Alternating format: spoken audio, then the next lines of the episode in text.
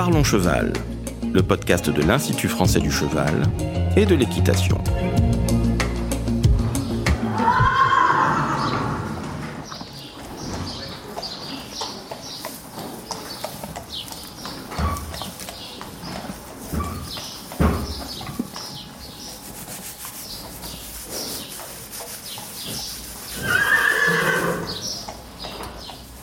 Bonjour, je suis Laurent Vigneault de l'Institut français du cheval et de l'équitation. Aujourd'hui, on vous parle de gérer ses chevaux en dehors des structures professionnelles, ce qu'on appelle le hors structure. Et pour ça, je reçois Céline Vial, qui est chercheuse à l'IFCE, docteur en économie et sciences de gestion à l'INRAE de Montpellier. Je reçois aussi Camille Eslan, Camille qui est docteur en sciences de gestion également et qui a fait sa thèse sur ce sujet. Bonjour Céline, bonjour Camille. Bonjour Laurent. Bonjour. Alors, je voudrais qu'on définisse déjà ce que c'est que ces usagers hors structure. Alors on a décidé de parler d'usagers puisqu'en fait il peut s'agir soit de cavaliers, soit de propriétaires, soit uniquement de gardiens d'équidés. Et on les a nommés hors structure puisqu'en fait ils gèrent l'hébergement et les soins quotidiens de leurs équidés de façon indépendante par rapport à toute structure équestre professionnelle. Et ils font ça sans but lucratif. Alors Camille, pourquoi a-t-on décidé de travailler sur ce sujet? En fait, on a constaté que dans tous les sports, il y a un développement des pratiques sportives auto-organisées, et bien évidemment dans l'équitation et dans les activités équestres. Avec une particularité dans notre activité, c'est qu'on a un cheval et qu'il faut gérer son entretien. C'est pas comme quand on est dans le cyclisme ou dans le running où on pose ses baskets ou son vélo au garage quand on s'en sert pas. Un cheval, ça a besoin d'entretien tous les jours. Alors Céline, euh, ce projet euh, qui a été construit avec la, Fédération française d'équitation, je crois. Oui, c'est ça. En fait, il y avait un souhait de la FFE de mieux connaître ce public, puisqu'en fait, c'est un public qui est vraiment méconnu. On connaît très peu ses caractéristiques, ses pratiques, euh, ses besoins. Et pourtant, ce public se développe. Leur structure est vraiment en développement actuellement. Euh, c'est pourquoi on a créé un projet partenarial qui a impliqué l'AFFE, l'IFCE et l'INRAE et qui a été financé par la FFE, le conseil scientifique de la filière équine et un financement complémentaire du fonds EPRON. Mmh. Et donc ce projet s'est appuyé sur une thèse CIFRE qui a été réalisée par Camille. Alors justement, Camille, euh, quelle méthode as-tu utilisée pour euh, démarrer cette étude et ce projet? Comme il n'existait pas de données euh, sur ce type de public, il a fallu les créer et donc on a utilisé une méthodologie mixte avec euh, des entretiens en vis-à-vis avec les gens et des enquêtes en ligne parce que ce public est un peu difficile à atteindre. Et cette collecte de données a été faite auprès d'usagers hors structure, mais aussi auprès de professionnels entre 2020 et 2023. Alors maintenant qu'on a un peu défini euh, ce que voulait dire cette définition du hors structure, on va maintenant s'intéresser à qui sont-ils et comment sont-ils organisés. Euh, déjà Camille, combien y en a-t-il? Ça c'est une question qu'on nous pose très souvent. Alors on a fait des estimations. Il y aurait environ 200 000 usagers en France pour environ 400 000 équidés de tout type, chevaux, poneys, ânes, mules, euh, etc. Ce qui pourrait représenter 40% du cheptel national équidé confondu. Et certains d'entre eux sont licenciés? Les usagers, oui, absolument. 59% euh, des hors-structures sont licenciés. Les autres ont d'autres types d'assurance, mais et très peu, en fait, n'ont pas d'assurance du tout. Alors, la question qu'on peut se poser, euh, Céline, c'est pourquoi sont-ils hors structure? Pourquoi ont-ils quitté les structures professionnelles? Alors on pourrait penser que les hors structures choisissent ce type d'organisation pour des raisons économiques, mais finalement on s'est rendu compte que ce n'était pas du tout la raison principale et on a identifié deux motivations initiales principales pour devenir hors structure. La première est représentée par les passionnés par la pratique qui souhaitent en fait pratiquer une activité spécifique dans des conditions spécifiques et qui étaient insatisfaits de l'offre proposée par les professionnels et donc ils ont décidé de s'auto-organiser pour pouvoir pratiquer comme ils le souhaitent.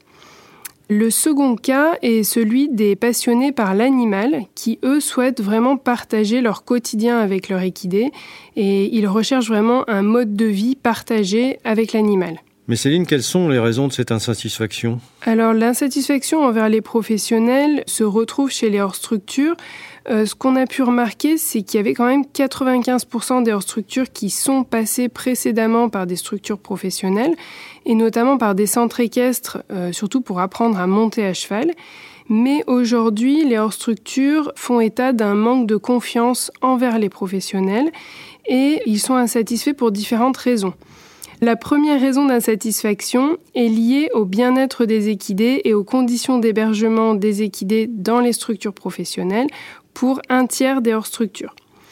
La seconde raison est liée à la qualité des services proposés et aux tarifs de ces services pour un quart des hors-structures. La troisième raison est en lien avec les compétences des enseignants pour un cinquième des hors-structures. Et enfin, la quatrième raison est en lien avec la vie du club et l'ambiance au sein du club pour un cinquième des hors-structures. Alors, Camille, donc euh, on a vu les raisons de cette insatisfaction. Maintenant, ces hors-structures ont des valeurs qu'ils recherchent, ils s'auto-organisent. Tu peux nous expliquer euh, quelles sont les raisons? En fait, notre étude a montré que les usagers équestres hors structure semblent chercher une ou plusieurs dimensions de la valeur hein, qui correspondent à leur façon de percevoir leur activité équestre. Et ils ne trouvent pas ces valeurs en structure équestre. Donc, ils les créent de manière autonome. On a comme exemple la valeur éthique dans le cas de l'équitation, et elle peut être assimilée à des croyances envers le bien-être animal.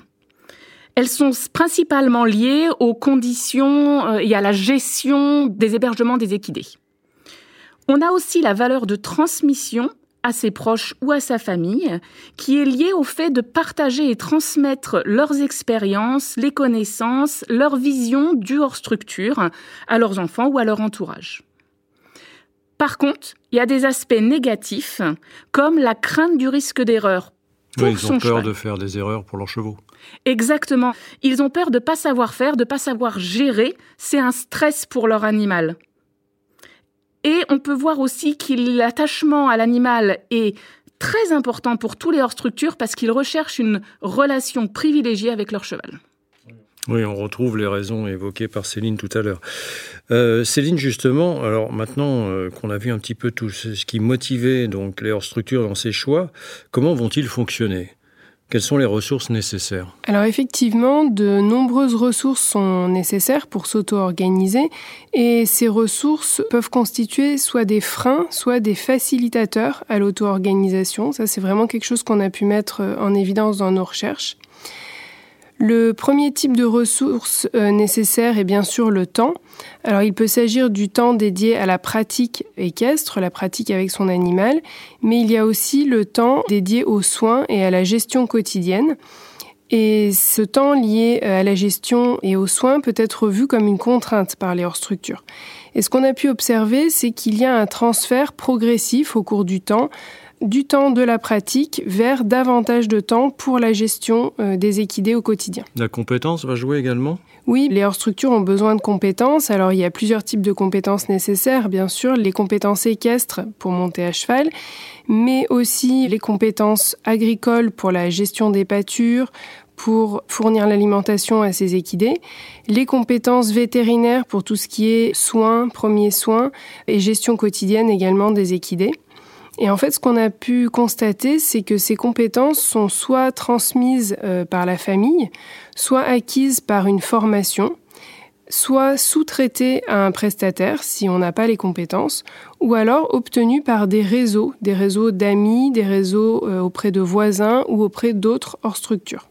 Ça nécessite également des infrastructures, j'imagine, tout ça Oui, un certain nombre de matériel euh, peut être nécessaire, notamment bien sûr l'accès au foncier pour l'hébergement des équidés, mais aussi l'accès à des infrastructures équestres pour euh, ceux qui souhaitent pratiquer, ou encore l'accès à du matériel agricole pour tout ce qui est entretien des pâtures. Et l'aspect financier va jouer évidemment Alors évidemment, l'aspect financier est important euh, puisque le pouvoir d'achat va structurer la façon dont on s'organise. Et ce qu'on ce qu'on a pu voir, c'est que soit on a du temps pour faire soi-même, soit on a de l'argent pour sous-traiter. En fait, attention parce que pour ceux qui ont une pratique compétitive, les aspects logistiques comme le transport ou le besoin d'entraînement régulier font que l'auto-organisation hors structure, elle est pas moins coûteuse qu'en structure. Par exemple, s'il faut construire une carrière pour s'entraîner chez soi, ça coûte très cher. Oui, bien évidemment. Alors, je voudrais maintenant qu'on passe à une deuxième partie où on rentre un peu plus dans le détail des activités pratiquées par ces structures et leur organisation. Alors justement, Camille, concrètement, quel type d'organisation as-tu pu identifier? Alors, on a repéré quatre types d'organisation. C'est l'organisation solo qui est majoritaire. En fait, c'est des individus qui gèrent seuls leur équidé à proximité de leur habitation parce qu'ils recherchent le plaisir de vivre au quotidien avec leur cheval. Ils m'ont dit que ça n'avait pas de valeur. Ils ont assez couramment un niveau équestre supérieur au type qui s'organise en famille ou avec des amis et ils éprouvent des difficultés pour l'entretien des parcelles agricoles. L'autre type d'organisation, c'est le en famille? Alors effectivement, pour la gestion en famille, en fait, ça permet d'accéder plus facilement aux compétences et aux ressources nécessaires qui sont vraiment utiles pour les hors-structures. Ils ont un nombre de chevaux supérieur à la moyenne, environ 4 par famille. Oui, ça fait un effectif. Et voilà. Et donc, ils éprouvent des difficultés pour les soins quotidiens parce qu'il y a beaucoup de chevaux à s'occuper. En proportion, cette catégorie, c'est 31%. Hein.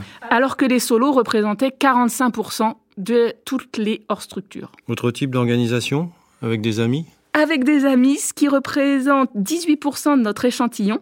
Et en fait, cette organisation permet d'alléger le temps passé aux tâches d'entretien quotidiennes, puisque ces hors-structures sont regroupées avec d'autres. Cette organisation semble avantageuse pour bénéficier de conseils et d'équipements quand c'est nécessaire. Oui, elle permet l'échange en, même temps. La dernière catégorie? Alors, avec les pros, en fait, ça représente 6% de notre échantillon. Et ces usagers hors structure qui ont un niveau équestre supérieurs au galop 6, donc qui sont un petit peu expérimentés, utilisent les pros pour compenser notamment leurs absences pendant les vacances grâce à des services ponctuels de gardiennage et ils sont aussi accompagnés pour les soins quotidiens par ces pros.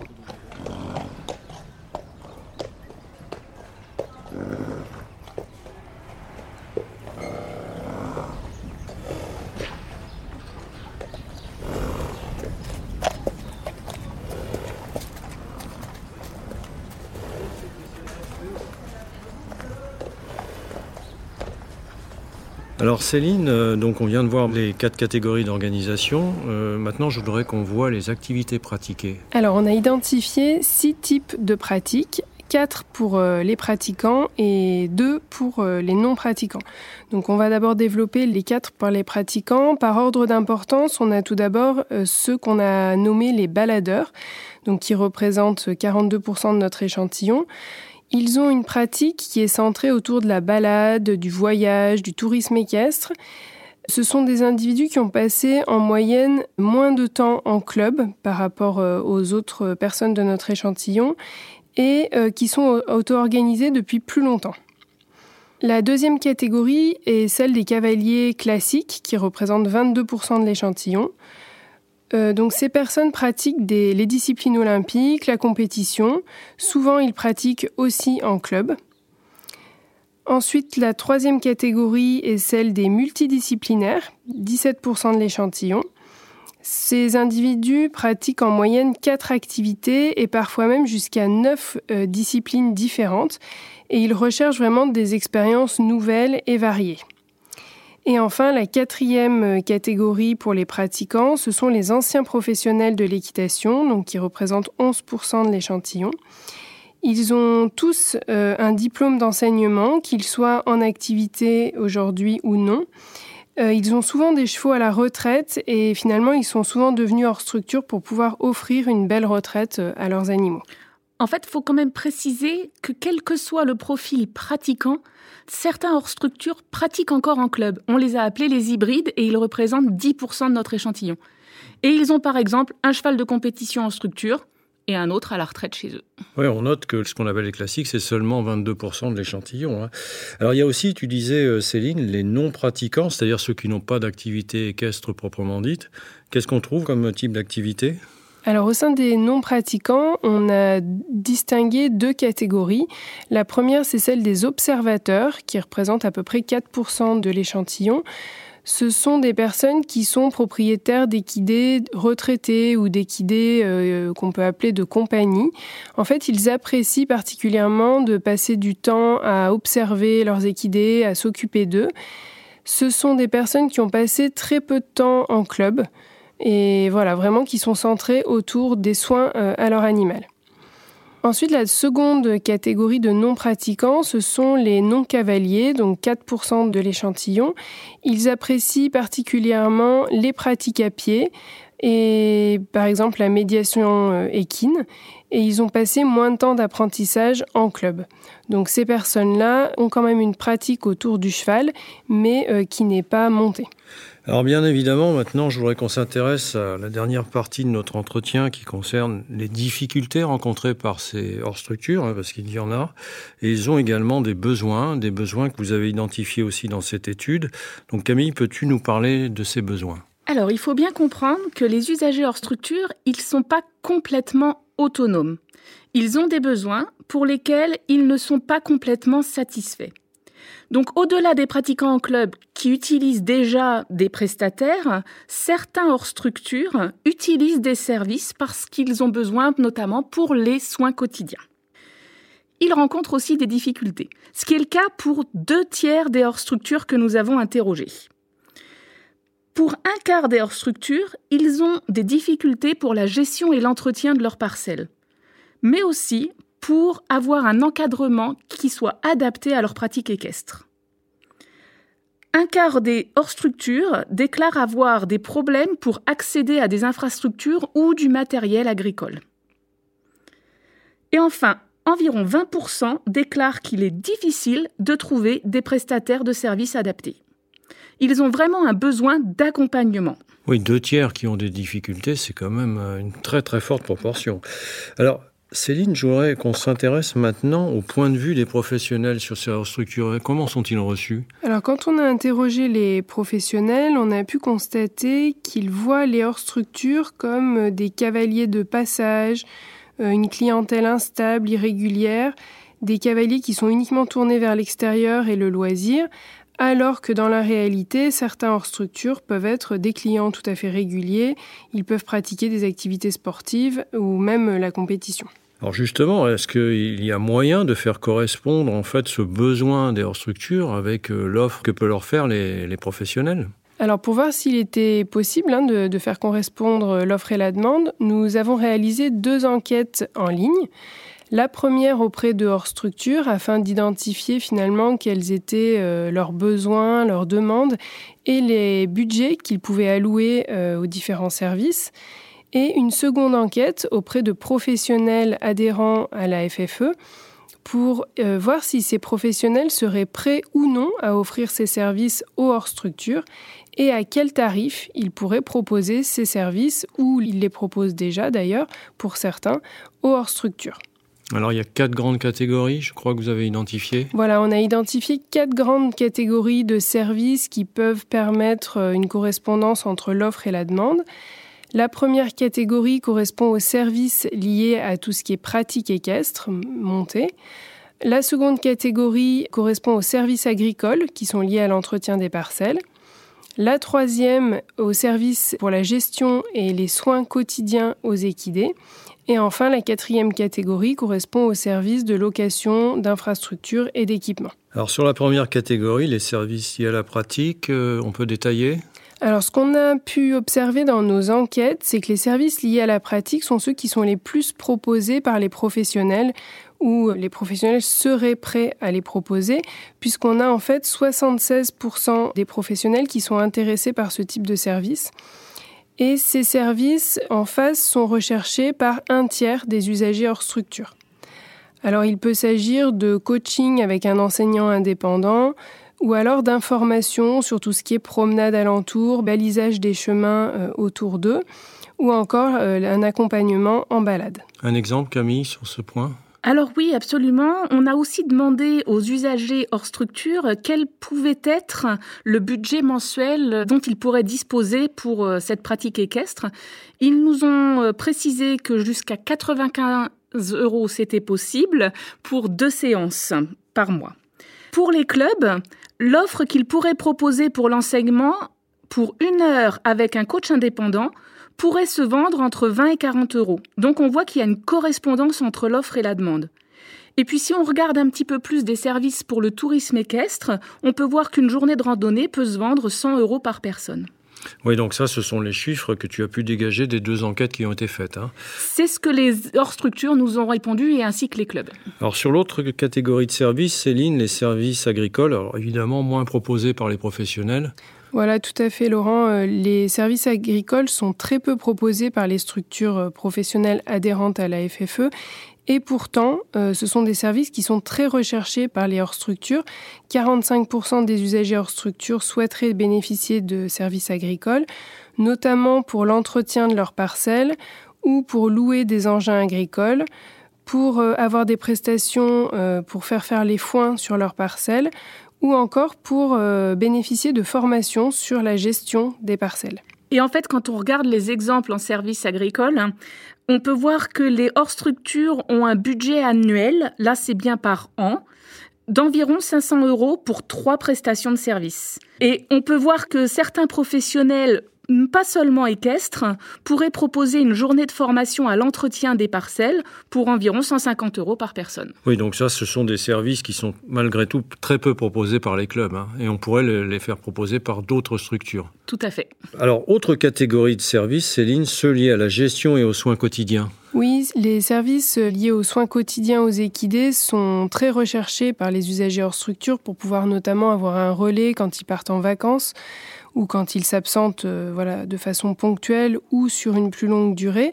Donc il peut s'agir de services de surveillance, de soins quotidiens ou encore des formations euh, au premier secours ou euh, des formations pour mieux savoir gérer et s'occuper de ces équidés. Ce qu'on peut voir du côté des structures professionnelles, c'est qu'elles seraient prêtes à proposer ces services ou les proposent déjà, puisque 34% des professionnels annoncent être intéressés par cette catégorie de services. Et là encore, le budget mensuel que les hors-structures seraient prêts à allouer aux soins quotidiens est de 120 euros pour environ 6 prestations. Les professionnels proposent de leur côté deux heures de surveillance ou de soins à domicile entre 60 et 100 euros. Alors, ce qu'on peut se dire, c'est que quand on part en vacances pour une semaine, on pourrait avoir un professionnel qui viendrait surveiller chez nous nos chevaux, à condition d'être à proximité directe de la structure.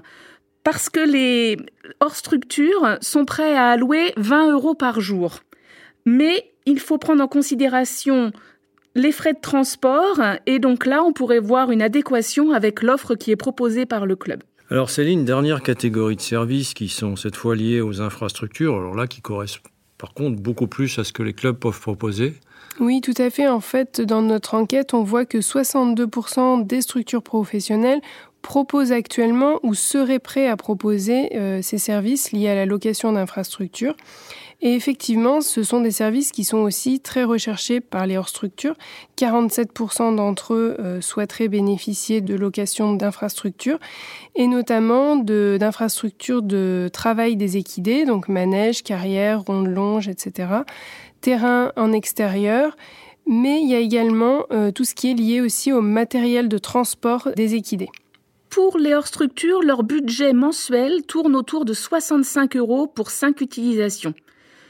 Les clubs, de leur côté, proposent une offre de 2 heures de location de surface de travail entre 25 et 60 euros. En fait, ces surfaces de travail peuvent être des rondes longes, des carrières, un manège. Mais on peut voir aussi que d'autres services de location, par exemple pour un parcours de mountain trail, de cross ou de parcours en terrain varié, donc des équipements spécifiques intéressent les hors-structures et pourraient être proposés à hauteur de 30 euros par personne. Alors on arrive à la fin de, notre entretien. Euh, pour résumer un petit peu ce qu'on vient de dire, ces, hors-structures sont très nombreux, euh, mais en même temps ils ne sont pas totalement détachés des professionnels, n'est-ce pas Céline? Alors oui, Laurent, les hors-structures sont nombreux, on a pu le voir à travers les estimations qu'on a réalisées dans cette étude, et ils se situent partout sur le territoire français. On a pu voir qu'ils ont des besoins spécifiques et que ces besoins sont en partie non satisfaits. Donc finalement, il existe vraiment un marché potentiel à développer à destination des hors-structures. Et pour cela, les professionnels euh, doivent proposer une offre adaptée qui tiennent compte de plusieurs choses, donc des motivations initiales des hors-structures, de leurs besoins, de leurs difficultés, qui sont notamment liées aux ressources dont ils disposent. Mais euh, cette offre doit aussi tenir compte des spécificités euh, locales, euh, notamment des territoires locaux, Et bien sûr, cette offre doit être en cohérence avec le projet de l'établissement. Donc ce qu'on peut dire pour conclure, c'est qu'il est important d'accompagner les usagers hors structure pour faciliter l'auto-organisation et il ne faut pas rechercher à les réintégrer dans les structures professionnelles car finalement ces hors structures ne souhaitent pas revenir euh, dans des structures professionnelles. Mais par contre, les professionnels peuvent leur permettre un accès à des réseaux, à des formations et à des services dont ils ont besoin.